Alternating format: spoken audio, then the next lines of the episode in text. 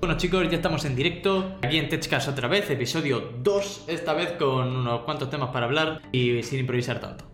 Bueno, pues, eh, ¿de qué vamos a hablar hoy? ¿De qué vamos a hablar hoy? Pues bueno, vamos a empezar por un montón de cosas. Al principio vamos a empezar por una cosa de tecnología y también de mercado, es lo del desplome de Bitcoin, que parece ser que ha bajado de los 40k y pues eh, ahora ha vuelto a subir un poco. Así que bueno, eh, ¿qué es lo que ha pasado? ¿Tú que eres el que más sabes? Pues eh, Bitcoin ha estado a punto de llegar a, los 60 mil dólares. 60 mil dólares, a alcanzar su récord en toda su historia, ¿vale? Pero las últimas dos semanas, eh, bueno, bueno, casi en una semana se hundió más de un 20%. Y ahora mm, no impacta tanto porque ya se ha recuperado casi 10.000 euros, ya está casi en 50.000 euros otra vez. Es algo normal, es algo normal en la volatilidad que tiene Bitcoin por norma general. Es algo normal porque yo, porque en otras ocasiones, otros años, ha llegado a bajar incluso un 90%, ¿vale?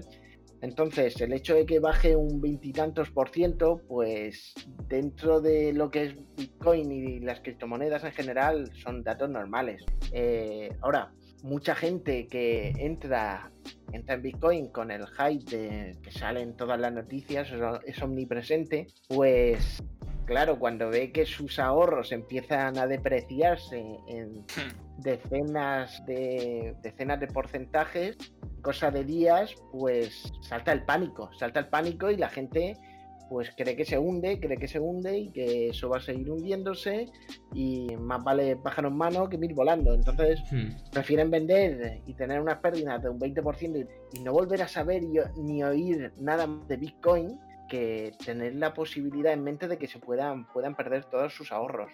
Claro, cuando eso realmente eh, hemos visto que sigue subiendo. O sea, que si ahora mismo el Bitcoin está a 40, imaginemos, ¿no? Que está en 50k, después a futuro va a pasar como ha estado pasando anteriormente. Que va a seguir subiendo progresivamente, va a tener a lo mejor de repente un pico, imagina, llega a los 100.000 y de repente vuelve a bajar. Así que eso es una cosa que va muy a futuro, por así decirse. Esto es como, como se decía en el Lobo de Wall Street, creo que se decía Matthew McConaughey a, a Leonardo DiCaprio, el mercado es una flifla, ¿vale? Nadie sabe si va a subir o va a bajar, nadie lo sabe. Hay un montón de analistas diciendo, ah, pues mira, he visto tales indicadores de mercado que claramente dictan que esto va a subir o que esto va a bajar. Mm, al mes que viene, el mes que viene no sabemos qué va a pasar. El mes que mm. viene bien se puede hundir un 90% que puede subir un 90%. Hay gente que está diciendo que va a terminar el año Bitcoin en 300.000 y gente diciendo que se va a hundir. O sea, siempre, mm. siempre va a ser así. Yo esperaba que hubiese, desde la parte técnica de Bitcoin, yo no reco, a ver, yo no, no, no vamos a recomendar el tema de, meterse a invertir ahorros en algo que no sabemos cómo puede ir. Yo estoy metido en el tema de, en el tema de Bitcoin porque siempre me ha interesado, eh, siempre me ha interesado su sistema, lo he visto bastante robusto. Llevo muchos años haciendo pruebas con él, pruebas de minado, eh, un montón de transacciones y he visto cómo, ha ido creciendo y cómo he podido ver las entrañas de él cómo ha ido evolucionando y cómo es un, un proyecto robusto, que, claro, tiene un, volumen que a día de hoy sigue siendo muy pequeño, aunque esté omnipresente en todas las, todas las noticias, eh, sigue siendo un volumen muy, muy pequeño en comparación con otros mercados. Entonces, un volumen con unos volúmenes tan pequeños, a poco que llega una ballena, o sea, grandes compradores o vendedores, pues mm, pueden mover el precio pueden falsear el precio fácilmente. Claro, como pasó con Elon Musk. Manipular el precio. Por ejemplo, pueden hacerlo directa o indirectamente, sin querer o no queriéndolo. claramente, si, ha tenido, si el Bitcoin ha tenido una subida bastante gorda, mm, ha tenido un pico, claramente en algún momento iba a bajar el pico. Entonces, en cuanto ha bajado ya la gente, ¡buah! El Bitcoin se, se desploma. Ha subido, subió en muy poco tiempo muchísimo. También pasa ese tipo de cosas con el Bitcoin. Claro, eso hay que tenerlo como si fuera un mar. O sea, es como si fuera un mar, ¿vale? Eso es oleaje. Eh, y a lo mejor de repente la ola está muy alta, ¿sabes? Llega al pico de los 200.000 y de repente, ¡pum! Eh, cae de golpe y cae a los 40.000, por ejemplo. Y bueno, eh, Chema, que estabas diciendo antes, que te, he cortado. Antes de la subida esta, antes de la subida esta que llegó hasta los 60.000, pues prácticamente se pasó eh, años, se pasó meses bajando, se pasó meses bajando, hasta el punto de que, bueno, para que os hagáis a la idea, el año pasado, el año pasado, sí, por el, creo que fue en 2018 cuando apenas había rozado los 20.000 y de ahí, de los 20.000, se apalancó y empezó a retroceder, a retroceder, a retroceder y bajó otra vez a los, a los 3.000. Entonces, claro, a, dos años, si os, vais al precio que tenía hace dos años Bitcoin, estaba en 3.775 dólares. Hace tres años. 3.775. Sí, recuerdo que en 2005, en 2015, perdón, hace cinco años y pico, eh, estaba en ciento y pico, ¿eh? En ciento y pico, mm. entre 100 y 500 dólares nada más. Y bueno, mm, y eso después de haber subido desde 2013, que había tocado los 1000, estuvo bajando desde 2013 hasta 2015, hasta prácticamente los 100 dólares. Y ahora fíjate, ahora está otra vez eh, casi en 50.000, ¿no? Entonces, daos cuenta que en el caso de Bitcoin es una moneda que funciona al contrario que cualquier otra moneda fiduciaria. Es una moneda deflacionaria. O sea, que tiene una. Al contrario que la otra, las otras monedas, que se pueden imprimir billetes y se pueden devaluar al tiempo que se van imprimiendo esos billetes, como puede ser el dólar o el euro, eh, o, el... euro, que es lo que llamamos. O, el peso venezolano o el peso venezolano, son todos fiat, ¿vale? Sí. Es moneda fiduciaria, ¿vale? Todo el fiat, eh, norma general, es inflacionario, ¿vale? A diferencia, el gran contraste que tiene Bitcoin con ellas es que es deflacionario, es que tiene un número finito de Bitcoin. No es el que hay, es el que se va a poder llegar a, sacar, a minar, ¿vale? En total, creo que eran 21 millones de Bitcoin que se terminarían de minar eh, en no sé si en 10 años, ¿vale? Entonces, eh, para esto ahí están los, se dedica, está la minería Bitcoin, eh, que se dedica a, bueno, a resolver algoritmos para cada 15 minutos poder acceder, digamos, a lo que es un sorteo por, por el premio de, de un bloque. O sea, por cada 15 minutos se verifica un bloque mediante la minería y por cada bloque hay un premio y antes era un Bitcoin. Creo que, que, era un Bitcoin, pero mm. El año pasado, por 2020, antes del coronavirus, empezaron a saltar las noticias de que se iba a producir lo que se llamaba un halving. ¿Un halving qué quiere decir? Lo que quiere decir es que la recompensa por la minería, la recompensa por bloque de Bitcoin, iba a ser la mitad. Eso creo que pasa cada cuatro años.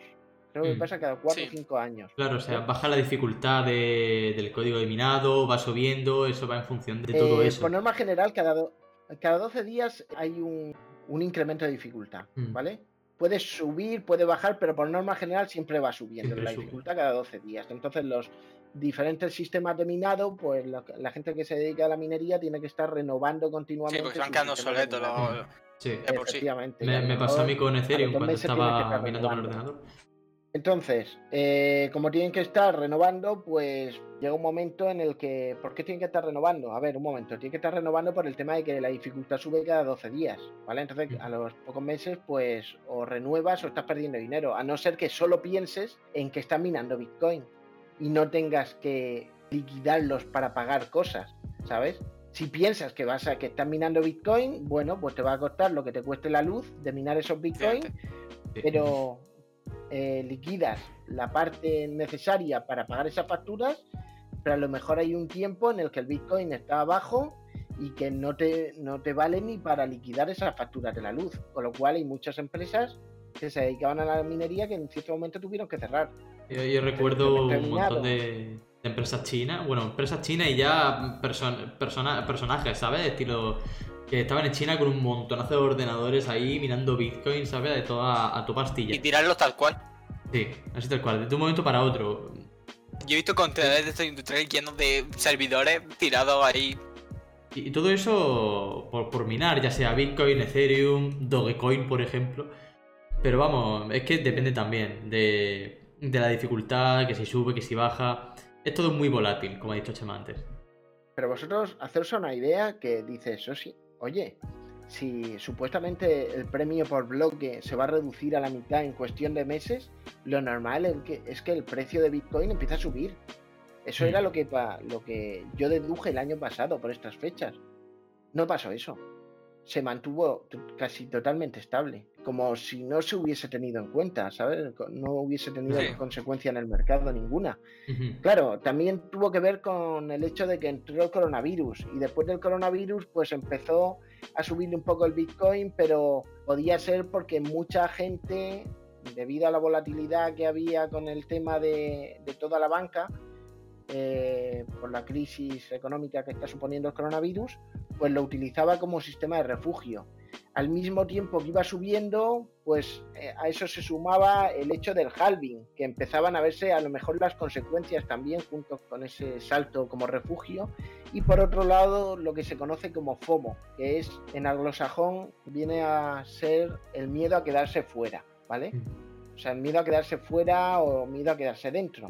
Entonces, de mucha gente que ve que, se, está subiendo algo y que tiene ahorros, que tiene unos pequeños ahorros, y dice, oye, esto que, que está subiendo, voy a aprovechar y voy a ganar como toda esta gente. Pero claro, siempre se ha dicho que cuando oyes a todo el mundo hablar sobre comprar algo, sobre que algo está muy bien, es que no es precisamente el momento para comprar, sino el momento para vender. Pero en cualquier forma, yo en el tema del mercado no voy a recomendar absolutamente nada, porque a mí lo que me mola de Bitcoin es su sistema, su sistema técnico. El tema de por qué funciona el mercado de una manera, por qué da estos indicadores u otros, eso solo voy a, eso voy a dejar a, otras personas que estén cualificadas en el tema, que son los eh, economistas, que son los... Sí. José Lu eh, nos ha preguntado, ¿el inicio, de la, el inicio de la minería parecía la gallina de los huevos de oro? ¿Qué parecía, bueno, parecía, eh, era la gallina de los huevos de oro. O sea, joder, hmm. José Lu, si te ponías a minar con el ordenador de tu casa hace 10 años, pues ahora serías rico. Bueno, sí, hoy en día sí. ¿A cuánto estaba un, un Bitcoin hace 10 años, más o menos? ¿Así? Pues a lo mejor, a lo mejor no llegaba ni a 10 dólares tal, vez. 10 dólares. Y ahora estamos hablando de cifras que llegan hasta los 60.000, bueno, con un pico de 60.000 o casi 60.000. O sea que... Ahora mismo estamos casi en 50.000 dólares. tuviera, o sea, una persona se hubiera, que se hubiera comprado 200 Bitcoin en, en el año 2010, ahora mismo sería multimillonaria. Claro, pero es que además la dificultad para minar hace, hace 10 años era nimia. O sea, cualquier persona con el ordenador de la oficina podía mm. minar mm. Bitcoin. A lo mejor podía minar varios Bitcoin en un día. O sea, yo recuerdo una. Varios. Una, una persona. Cada ahí 0,0001 Bitcoin y. Recuerdo una mm. noticia, una de las primeras noticias que salieron sobre Bitcoin, que se, a la, una de las primeras noticias de Bitcoin a la hora de utilizarse como pago, creo que fue alrededor de hace 10 años que, usaron Bitcoin para pagar, una, para pagar unas pizzas. ¿Vale? Para pagar unas pizzas. No sé si una o, más de una. ¿sabes? Sí, sí, eh, eso, me, sé la historia, es muy buena. de hecho, creo que ese, día se, sigue celebrando, se sigue recordando. Eh, no, recuerdo cómo es el día, si lo, podéis, si lo, podéis echar un vistazo, o algo. ¿Cómo era la noticia de comprar una pizza con. Bitcoin. Va, aquí estoy. voy a poner. Vale, el 22 de mayo de 2010, un desarrollador compró dos pizzas usando 10.000 unidades de una moneda digital, entonces poco conocida llamada Bitcoin. Vale, hoy 10.000 de esas, de esas monedas, valen más de 466 millones de dólares. La pieza más cara de la historia. Ah, sí, básicamente. Ah, hoy, hoy en día esa pieza es la pieza más cara de la historia. Eh, ni en Italia, ni en Italia hacen pizzas, pizzas así. Eh, bueno, ya de esto del Bitcoin ha quedado muy claro, ya se ha, visto lo que ha pasado con, con esta noticia y lo importante que ha sido sobre todo para el mundo del mercado en sí, sobre todo el mercado de las criptomonedas. Así que bueno, vamos a pasar ahora con otro tema bastante interesante, que es con la racha que tiene Google de hacer las cosas, bueno, un poco mediocres, sobre todo con el tema de Google Stadia. Y cosas, ¿no? y todo eso, y, lo que es Google en sí. Así que bueno, ¿quién eh, quiere empezar el con tema, El tema de los impuestos es lo que creo que es por el tema del impuesto a Google. Por el llamado impuesto a Google, pero que también lo está empezando a cobrar, se lo está empezando a cobrar en sus servicios a los clientes Amazon y alguna otra empresa grande. está cobrando un 2% más, ¿vale? O sea, que estamos viendo cómo esos impuestos que está poniéndoles el gobierno se está traduciendo en más impuestos que vamos básicamente le están transfiriendo esos impuestos a, a los a los clientes bueno, no sé cómo se verá eso para la competencia, veremos a ver eso, pero no sé, no sé si eso es bueno, si eso es malo. A ver, ya lo veremos, ya lo veremos. Depende, porque el tema de un 2% más, a ver, mientras no se nos vaya como en el puesto aquí en España, un 21%, todo está bien. Pero, claro, ese 2% más a qué servicios. No sé si, si eh, matizarán sobre qué servicios, si, se lo, si lo están cobrando, si te lo van a cobrar a la hora de comprarte un, un NES Mini, un Google NES Mini, o eso, 2% eh, es a la hora de, utilizar servicios en la nube en Google, en su plataforma de Google Cloud Platform. No lo sé, no lo sé. pero, es que los servicios de, de, Google van desde el servicio de hacer álbumes en Google Fotos hasta ampliar tu red de la nube y mucho más y el YouTube Premium. Pues claro, pues todo eso, si le añaden el impuesto. De Google. el YouTube Premium. Sí, sobre todo eso. Eh, Nada, YouTube en general. He visto que, Google que dejará de mostrar anuncios basados en, el historial de navegación. A veces acribillan con temas que a lo mejor buscas algo y te ponen 5.000 anuncios sobre eso. Sí, o sea, no sé si a vosotros ha pasado. A mí me ha pasado muchísimas veces de que estoy buscando a lo mejor cosas por amor al arte y de repente me salen un montón de cosas así. Por ejemplo, ordenadores. Sí, sí, sí, cualquier cosa que busques. No caer, no pasa nada realmente. Ya, a ver, o sea, está bien, es una buena forma de. Me gusta, me gusta que también te aconsejen cosas más o menos que te puedan gustar, pero un límite. Claro, que te puedan servir, no como algunos anuncios de YouTube que tú dices, oye, no me van las pinipón, ¿por qué me pones un anuncio de eso? Que a mí eso me ha pasado muchísimas veces. Pero vamos, en el caso de eso, que si suben el impuesto, el impuesto al 2%, puede ser muy bueno o muy malo dependiendo de a qué se le, se le atribuya. Claro, efectivamente. Si es directamente a los clientes, de, al cliente final, al cliente que le está pagando, yo qué sé, la suscripción de Google Stadia o la suscripción de YouTube Premium o el Nest Home, Nest Mini o cualquier aparato de Google, como un Chromecast, mm. o servicios como, como los de Google Cloud Platform. Bueno, mm, no lo sé, no, lo, no habría que investigar eso. Google, leí unas declaraciones de hace un, creo que hace un año por estas fechas, hace unos meses, en los que altos directivos de Google decían que si Google Cloud Platform, que digamos así su plataforma de cloud computing, hmm. La cual la competencia directa, bueno, ya no tan directa, de Amazon Web Service, que es la más grande, y Azure, que es la de Microsoft, si no llega a estar, si no se pone a la altura en, para 2022 con respecto a ellas, seguramente echarse en el cierre. O sea que los comentarios de cuando sale un directivo a hablar de algo de algo de Google diciendo que si no llegan a, ciertas cifras en tal tiempo es porque las cosas van mal. De mm, hecho, eso conecta directamente, siendo Google concretamente, porque... eso conecta directamente con Stadia, o sea, con Google Stadia. ¿Qué ha pasado con Google Stadia ahora? Pues para, que no lo sepa, que no lo sepa, que Google Stadia directamente va a cerrar. O si no ha cerrado ya, ¿no? En plan. No, a ver, sí y no. O sea, no ha cerrado Google Stadia. Lo que ha cerrado han sido sus empresas desarrolladoras. Sí, sí, sí. Creo que tenía dos, dos, dos, empresas desarrolladoras. Han recolocado a todos los, o están intentando recolocar a todos los desarrolladores en otros puestos de trabajo de Google. Y por otro lado, eh, parece ser que han aparecido noticias esta semana de que tenían acuerdos con algunas empresas de videojuegos para producir eh, algún tipo de exclusividad o algún, algún tipo de contrato de exclusividad permanente o parcial para la producción de X juegos con empresas grandes, como puede ser la de eh, Chicos, chicos, de repente tenemos 12 espectadores. 12 espectadores. Bien, bien, ha sido oye, oye. Hola chicos, bueno, a, todos los que hayáis llegado, eh, bienvenidos. Estamos hablando sobre la caída de Google Stadia y sobre lo que está pasando con Google. Que bueno, que podemos hacer un resumen así rápido. Básicamente lo que ha pasado es que Google Stadia va a cerrar, si es que no ha cerrado ya. Y. No, no. ¿No? ¿No ha cerrado? Espero, que no. Que yo, la desarrolladora de Stadia bien. Ahora, yo lo estoy usando ahora y me está empezando a molar. Me dio platica. ah, ahora. Sí, eh, es que yo soy suscriptor de YouTube Premium.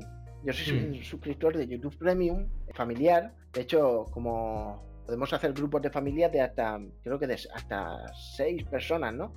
Entonces, yo he sido de los primeros suscriptores de YouTube, junto con la familia, junto con esas cinco personas más que me acompañan, ¿no? Entonces, un año nos regalaron a cada uno de la familia un NES Mini, ¿sabes? Sí. Eh, por entonces valían 50 o 60 dólares el año pasado o el anterior. Y este año, o sea, a finales de 2020, nos regalaron a cada uno un pack Founders, un Founders Edition de Stadia, que contenía el mando, el mando de, de Stadia, el, el Chromecast Ultra para jugar a Stadia, para ver toda para ver 4K y tres meses de Stadia Pro en el que podía acceder a un catálogo pues bastante limitado de juegos que había en Stadia Pro y a ofertas exclusivas para suscriptores de Stadia. El problema de Stadia es que apenas tiene catálogo. Eh, apenas, apenas, tiene catálogo en general. o sea, ya no digo el catálogo que tiene ya como suscriptor de Stadia Pro. O sea, el catálogo pagando 10 euros al mes como de Stadia Pro es ínfimo. Ahora, bueno, ahora este mes eh, ha metido un, título como el Little Nightmare 2, mm. que en el caso de tenerlo a lo mejor, si lo puedes tener en familia como lo puedo tener yo, pues se puede, puedes hacer el truquito de que lo paga uno de la familia y los otros cinco de la familia tienen acceso a esos a, todo a todo el catálogo de Stadia Pro. Eh, y aparte se pueden compartir. Claro es que son tiene unas cositas que son bastante interesantes. Entonces, si una persona, por ejemplo, de, esa, de esos seis que conforman la familia se compra el, el Cyberpunk 2077, los otros cinco podemos jugar también, ¿sabes? Mm, Eso sí. se lo compra porque el Cyberpunk no está en el catálogo de Stadia Pro, pero está dentro del catálogo de Stadia, para, o sea, en la Stadia Store para comprar. Entonces, los juegos que compremos pues, se pueden compartir con el resto de la familia. Y si tienes la suscripción de Stadia Pro, se puede compartir con el resto de la familia. Y la familia son hasta, hasta seis personas. O sea, eso está muy interesante porque puede salir, puede salir muy barato. Y estamos hablando de títulos como Cyberpunk, que precisamente una de las mejores plataformas donde menos problemas ha tenido ha sido en, en Google Stadia. Yo me parece, ¿eh? han tenido bastantes problemas con el tema de, la, de publicitar su propia plataforma. En plan, yo he visto algún anuncio en YouTube y poco más sobre Stadia. Yo no he visto ninguno, pero ninguno, ¿eh? O sea. Yo creo que es que pasó porque pasó por ahí como un intento de. Como que como sabían que iba a fracasar, no intentaron hacer mucho. Claro, no es como a lo mejor con, con YouTube Premium, que sí que se esforzaron un montón porque sabían que iba a ser un pelotazo. Porque, a ver, YouTube Premium eh, renta. Yo no tengo YouTube Premium, yo uso Spotify Premium, pero. A mí, me renta. Pero para las personas que usan un montón YouTube, ya sean creadores de contenido y y ya consumidores en sí, yo creo que le viene bien pagarlo, sobre todo si lo usas diariamente, porque te libras del anuncio y tienes catálogos para exclusivos y encima tampoco Yo creo que tampoco tuvieron mucho éxito con el, no sé si corregirme si no, pero creo que no tuvieron mucho éxito y tampoco había mucha gente en YouTube Premium. No, no parece que esté teniendo tanto éxito, pero yo soy suscriptor también de YouTube Premium y lo tengo compartido con la misma familia de Stadia y de Play Pass, ¿sabes? De Google Play Pass. Entonces, claro, yo me libro de todos los anuncios. No tengo problemas con ningún tipo de anuncios. Puedo acceder a sí, eso... ventajas en la resolución, ventajas en la codificación de audio y que era, que era lo más importante. Que era lo más importante. No sé si se me está olvidando ahora. Podías descargar también eh, los vídeos, ¿no? ¿Era algo así? Sí, también. También se podían descargar los vídeos, se podía oír música Ah, esto era lo más importante porque yo he utilizado mucho Spotify, pero Spotify pues siempre ha tenido un catálogo bastante limitado y claro, en YouTube al final... Ahora mismo no está limitado. ¿eh? Bueno, a ver, en YouTube sí que es cierto que siempre se ha podido subir lo que uno ha querido y más, pero el catálogo de Spotify es muy amplio. Ahora mismo claramente, si tú usas YouTube como si fuese Spotify, puedes ponerte un vídeo y apagar la pantalla, poder escucharlo de, fondo. Claro. Sí, eh, eso, sí que, eso sí que me parece un puntazo. Dejaría bastante solito, yo creo, a Spotify. Hmm. Eso era lo que pensaba ayer. Puedes apagar la pantalla, puedes apagar la pantalla, eso es. Pero consume menos datos eso también. Consume, por ejemplo, Spotify consume. Me acuerdo, hace mucho tiempo mm, consumía mucho, pero hoy en día te puedes tirar, horas en Spotify que los datos apenas consume. Eso sí, lo que consume mucho y mucha batería es el tema de los pequeños GIFs que, que ponen a lo mejor en, en lo que es lo que tú estás escuchando, ya sea música, podcast, porque hay veces que ponen un GIF que se va moviendo todo el rato durante toda la canción. Entonces eso te quita un montón de batería. Pero que se puede quitar, así que no pasa nada. No, claro, yo, pero si tiene pantalla apagada en principio y. No, pero eso a lo mejor se ejecuta en segundo plano, ¿sabes? Y eso es un poco una truequería, como, como diría aquel. han dicho por los comentarios que, sobre todo César y José Lu que están de acuerdo con esta, que esta día que tiene muy buena pinta y César dice que, por ejemplo, que podés coger tu, tu mando y directamente abrir un triple A así por la, por la cara.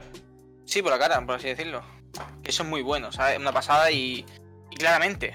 Pero no sé si es porque eso por lo que no llegó a mucha gente Stadia o porque también había otras opciones más o menos en el mercado, por lo que no haya triunfado. No creo que lo hayan visto tan tan puntero los propios de Google cuando han pasado un poco bastante de Google Stadia. Los, mismos de Google. Claro, ese es el problema. Como otro, pues. Tal cual. Tal cual tenía yo unos amigos que cuando anunciaron Stadia directamente, mm. se lo reservaron, la edición esta de. que sacaron a 130 euros, una edición especial que sacaron o algo así. La Founders Edition. La Founders, pero ellos, ellos al ver que estuvieron meses sin decir nada a Stadia, hasta que prácticamente un mes antes que sacaran Stadia, había un vacío. Dijeron, mira, cancelaron la reserva. Y como ellos, mm. seguramente mucha gente habrá hecho eso. Claro, y eso puede que haya desencadenado el, que Stadia no haya sido. Sí, no sé, había como una dejadez, había una. Como que parecía que querían, pero no creían. Sí, como la típica asignatura que te dejas para los tres últimos días, ¿sabes? Pues igual. O sea, es que no puedes pretender entrar en el sector del videojuego. Es uno de los sectores que más dinero dan, o sea, da más dinero que la música y el cine juntos. Eh, y pretender petarlo, o sea, pretender petarlo. O sea, eso lo intentó hacer Xbox cuando apareció allá por los 2000 intentando comprar Nintendo y Nintendo se ríe en la cara de Microsoft, ¿sabes? Hombre, ¿Dónde vas? Pues eso es la, segunda o tercera empresa más rica del mundo. Que menuda, ¿en dónde te estás metiendo? En el sector en el sector del videojuego, nada más y nada menos.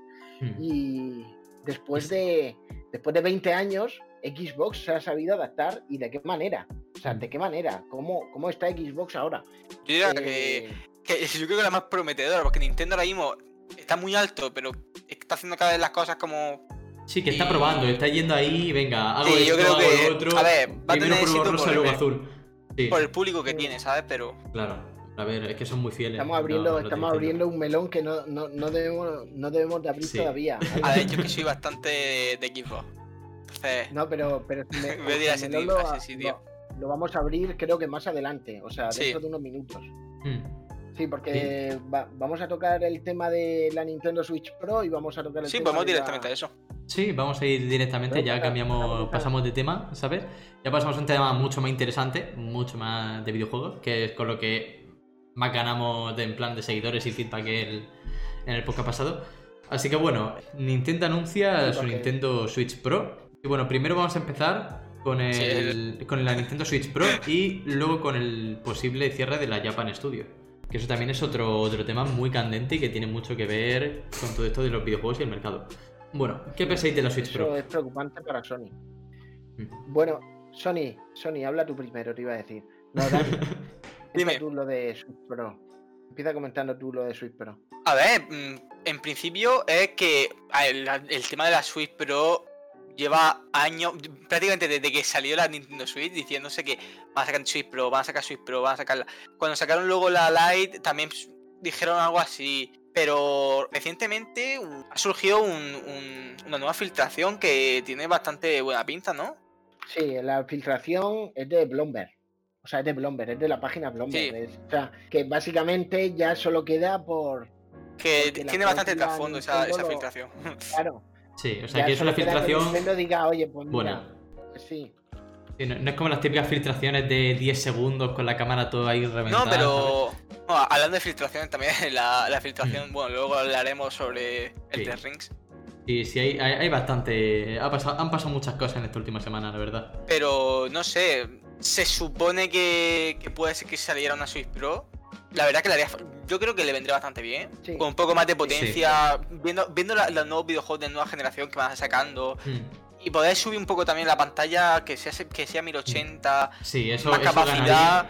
Son cositas que le pueden ir añadiendo, la verdad que, hoy, en día, hoy en día ver una pantalla en 720 un poco... Un poco que tú te quedas con cara de, de payaso, ¿sabes? Cuando la compras solo 720p. Pues bueno, vale. Pues un saludo. Y luego la Play, creo que la Play 5. 32 gigas. Bueno, creo, creo, que la revisión lo subieron los gigas de memoria, creo que fueron, ¿no? Mm, creo que sí. O sea, eso es cuestión de mirarlo ahora en un segundo, porque no lo recuerdo bien. Pero, pero vamos, si le suben la memoria, es que si se lo suben todo, ya pasa a ser una consola que merece sí, pero la pena va a ser mucho más cara también, seguramente. eso es obvio. Pero igualmente, seguramente, como siempre, van a haber ofertas. Pero hay gente que no compra la Switch porque están pensando en que están comprando una consola cerca de su final. Yo no creo que la Switch esté cerca de, su final. A ver, Nintendo Switch salió ya hace. ¿Cuántos años? Cuatro años. Cuatro, años, o sea, que eso en verdad para, por ejemplo, la Play, la PlayStation 4 aún sigue existiendo, o sea, ah, todavía ya es. Sí, lleva más de 10 años casi. Está ya, está ya la nueva generación, ¿para qué comprar sí. Entiendo la posición, pero viendo Nintendo, como ha estado haciendo con las Nintendo DS y viendo hmm. el triunfo de la Switch, yo creo que van a hacer eso, van a ir sacando nuevas versiones, renovándolas y y claro, y potenciándola. El ciclo de vida de, Nintendo es mayor que el que puede tener los ciclos de vida de PlayStation o Xbox. Mientras que los ciclos de vida de, de, Xbox y PlayStation suelen ser de 7 u 8 años, eh, los de Nintendo, como ahora encima se van a ser de en torno a un poco un poquito más, un poquito más, porque la gente no requiere tanta potencia. Los usuarios de Nintendo, eh, hay un foco de usuarios más casuals que no requieren de tanta potencia. Sí, también hay un, sobre todo un público, como el mío principalmente, que quiere una Nintendo Switch sobre todo para juegos indie. Y es que la Nintendo Switch es la consola perfecta para los juegos indie. La verdad es que sí. Para un juego indie es maravillosa. Porque encima te la puedes llevar a cualquier lado. No hace falta una potencia que sea alta. Realmente hay juegos indie que pesan 500 megas y pueden correr en un móvil perfectamente a ver, que lo que ha, lo que ha dicho, lo que ha anunciado Bloomberg, que no lo hemos dicho, es que Nintendo Switch Pro va a salir para fin, para estas navidades, para navidades de 2021. Mm. Va a tener un dock que permita, un nuevo docker que permita eh, resoluciones de 4K en televisores. La pantalla de la portátil va a ser OLED en vez de, de esta de tinta, como la que tiene ahora. Mm, bastante mejor. Va a pasar de 6 pulgadas a 7 pulgadas, de 6,2 pulgadas, perdón, a 7 pulgadas. Eso sí, va a mantener 7, 720 píxeles en portátil. Mm. Creo que. Eso no lo había visto yo. Ahí se quedan. ahí se queda un poco corto. 720 ¿eh? en 7 pulgadas. Hoy en día yo creo que se queda un poco corto, pero para lo que es, yo creo que tampoco está. A ver, también tenemos en cuenta que una filtración claro. puede equivocarse, puede, puede cambiar bastante la cosa de aquí a finales de año el tema de OLED puede ser que suba bastante. Mejora la batería. Mm. El tema sí, de ah, eso sí. la batería. Ah, pero el precio a lo mejor sube bastante por culpa de eso. Mm. Sí, va a subir. yo creo, que con todo va a subir mucho. Es más rígida de OLED. Es la versión más barata. Sí, de sí, sí, a ver, claramente.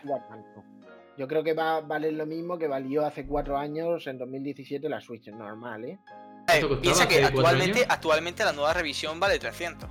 Actualmente la, la no, la, la Nintendo Switch Lite, dices, la pequeña. No, no, la, revisión, la, la, normal, pero que sacaron una nueva versión con mm. ah, algunos cambios. ya, pero, eso no es una. Vale, eso es simplemente un nuevo nuevos lotes, nuevas revisiones que hacen con. Sí, sí, una nueva revisión que sacaron. Pero sigue siendo la Nintendo Switch principal. O sea, sí, sí, claro, la, la Nintendo Switch Fat.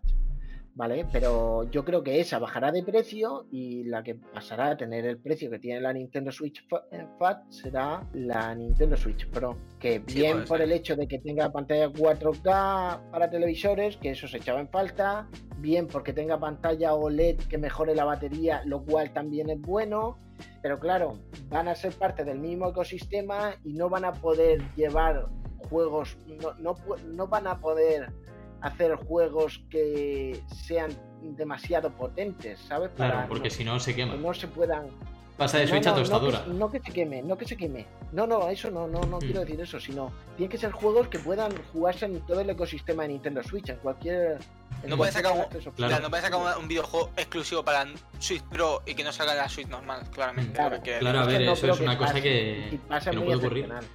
Obviamente, como pasó hace mucho tiempo, los de la Nintendo DS servían para la para la sí, pero Elite, para había, un, había un cambio generacional en verdad. Aquí no lo habría. Pero bueno, también es un, mm. rumor, no podemos tampoco tomarlo con el pie de la letra todo lo que dice de las especificaciones. Claro, hay que andar con pie de plomo. Si se anuncia, se anunciará para este verano. Seguramente para este 3 se anunciaría. O, bueno, sí, claro, porque el Nintendo Direct. Eh, en dos o tres meses, en dos tres meses tenemos ya el anuncio. Así que no pasa nada, esperad y Nintendo, Nintendo, visto lo visto, no tiene necesidad ninguna de sacar ni consolas, ni sacar juegos, ni sacar nada. O sea, puede estar viviendo a base de refritos y sin sacar una nueva consola, por lo visto, años. Porque mm. creo que he visto antes que de los, de los 30 juegos más vendidos, 26 son de, son de, de Switch ahora mismo. O sea, es muy bestia eso, ¿eh? Claro, si al fin y al cabo, si tú te compras una Switch, vas a acabar jugándolo, si no todos los juegos, a casi todos, porque aparte de que son muy buenos, o sea, el Zelda Breath of the Wild, el Smash Bros, o sea, vas a acabar jugando sí, pero porque tiene su, IP tienen bastante Claro, o sea, son estamos hablando de estamos hablando de que aunque sea una consola que podría dar mucho más de sí, los juegos que tienen hacen que eso suba mucho más, o sea, hacen que se nivele el tema del ratio de precio. Eh, claramente tiene sus cagadas, como la que está haciendo con los remakes y todo eso, pero ha sacado su obra. la gente lo compra. Sí, claro. sí, a ver, pero, que también ha sacado su obra maestra, que eh, entiendo las ventas de sus videojuegos y entiendo las ventas de su consola. El tema de Animal Crossing, por ejemplo, este año pasado fue bastante bueno. Mm, o sea, fue un pelotazo y encima en pandemia la gente lo amortizó muchísimo. Y yo pienso que a lo mejor con, la, con, la, con el rumor este de la nueva Switch Pro puede que a finales de si sale este finales de año puede ser que incluso salga con el Breath of the Wild 2. Hmm. No, no lo sé. Yo me lo figuro. Eh, es que Nintendo, Nintendo es mucho de, anunciar los juegos para el mismo año. Saca muchos juegos directamente para el mismo año. Entonces, mmm, no una locura pensar que este verano anuncie Breath of the Wild 2 y salga este, este, fin de año. De hecho, yo apuesto por ello. Yo apuesto por ello. Yo apuesto por Nintendo Switch Pro con el Breath of the Wild 2. Sí, sí, eh, tal cual. Literalmente eh, sería un eh, Nintendo toma mi dinero. Toma, te lo tiro a la cara, ¿sabes? Junto con el Skyward Sword y todo. Venga, toma, para ti. No, yo sería, yo sinceramente si hacen eso y rebajan, seguramente se haga 3.99 por ahí de ese precio y rebajan la, la, versión que hay actualmente, probablemente envíe la nueva, que la, la actual. Sí. Si, si es, y mucha gente hará eso, comprar la, la que es ahora, la, la original, Mm. y tendrán un pico de ventas increíble. Claro, o sea, a ver, eso es lo que siempre ha pasado con todas las consolas. Que sale la Pro y de repente, venga, nos cogemos la versión anterior y pum. Claro, porque se ha rebajado y... Y encima, y encima con el juego exclusivo, tacas, venga, de 100 euros a menos ver, que que si hay una, una consola que, que, tenga mejor excusa que ninguna de tener dos en casa, precisamente son las consolas portátiles, ¿sabes? Claro. O sea que si Literalmente tengo dos Nintendo DS y dos Nintendo DS. Claro, es eso, va por ese camino. O sea, si, el, si para Navidad sacan la Switch Pro, pues en mi casa habrán al menos un par de Switch. Bueno, yo no sé, lo mismo, lo mismo me la pillo para, Navidad o algo así, a ver si ahorro este verano. Pero vamos, que este año si sacan la Nintendo Switch Pro con, con lo que es el Zelda Breath of the Wild 2, que eso todavía no se sabe si se... Bueno, sí, lo no, eso, trabajando en ello. Eso es una cosa claro, que decir yo, pero, pero, me lo huelo. No, a ver, sí, yo creo que sí están trabajando. Que yo. El tema, el tema que bueno, el siguiente tema que tenemos, lo de lo del posible cierre de la Japan Studios. Ah, sí. A ver, Japan Studios que se encarga de algunos eh, vale, estamos hablando de juegos como Shadow of the Colossus. Que se encarga sobre todo de. Tiene varios equipos y el que se, de los que se encargan del, de eso, de eh, Shadow of the Colossus, de. Eh, The Last Guardian, eh, Loco Roco, Knack, eh, también The Legend of the Dragon unos cuantos juegos. Gravity, Rush, Gravity, Rush también, por ejemplo, una, buena, un, una IP que tienen que es bastante conocida también. Sí. Pues vale. Pues lo que ha pasado es que es muy posible que vaya a cerrar debido a.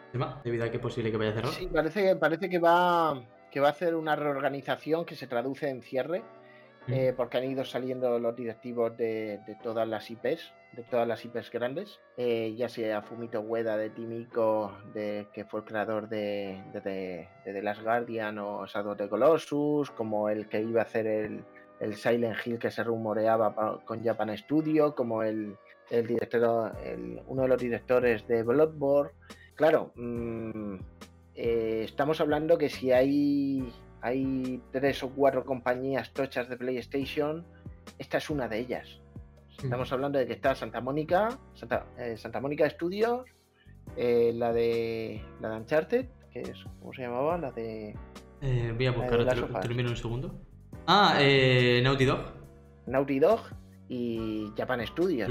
Eh, habrá más, ¿no? Pero esta de, las más, importantes. Lo que son el tridente son esas tres. Porque te he visto que, también fue la, que, la encargada de.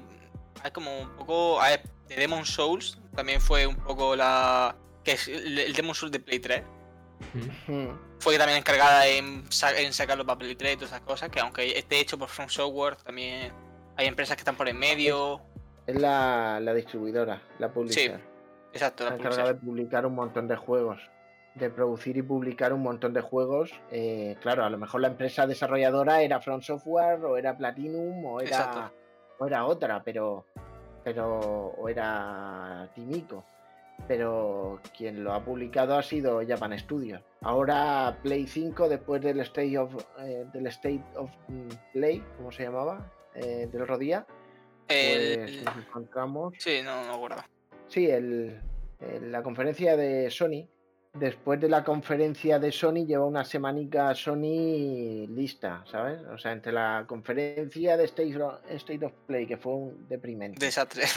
Eh, lo de ahora con Japan Studio. Y no sé qué más ha pasado. Pues la verdad es que lleva una detrás de otra. Encima Play 5 no para de reportar fallos. Ha tenido una demanda. Sí, lo de los joystick lo hablamos la semana pasada, ¿no? Ahora. Es que eh, hubo problemas con los joysticks. Por otro lado, ha metido esta semana, esta semana pues para, para mejorar el ambiente un poco, para, para todos aquellos que se nos ha quedado la cara un poco torcida después de todos los acontecimientos, pues y tanto, que, y tanto que torcida. Del PSN Plus, eh, Final Fantasy VII Remake. Sí. No sé si está ya, no sé si estará ya accesible porque me he metido hace unas horas a ver si podía podía reclamarlo ya, el Final Fantasy VII Remake, a través del PSN Plus, y no podía, a pesar de que en todas las noticias indicaban que ya se podía. A ver, me voy a mm. meter a ver si lo puedo reclamar. Porque tiene, eh, resulta que, que, Sony tiene la primicia, la exclusividad anual de Final Fantasy VII Remake, que a su vez es solo una parte, ¿vale?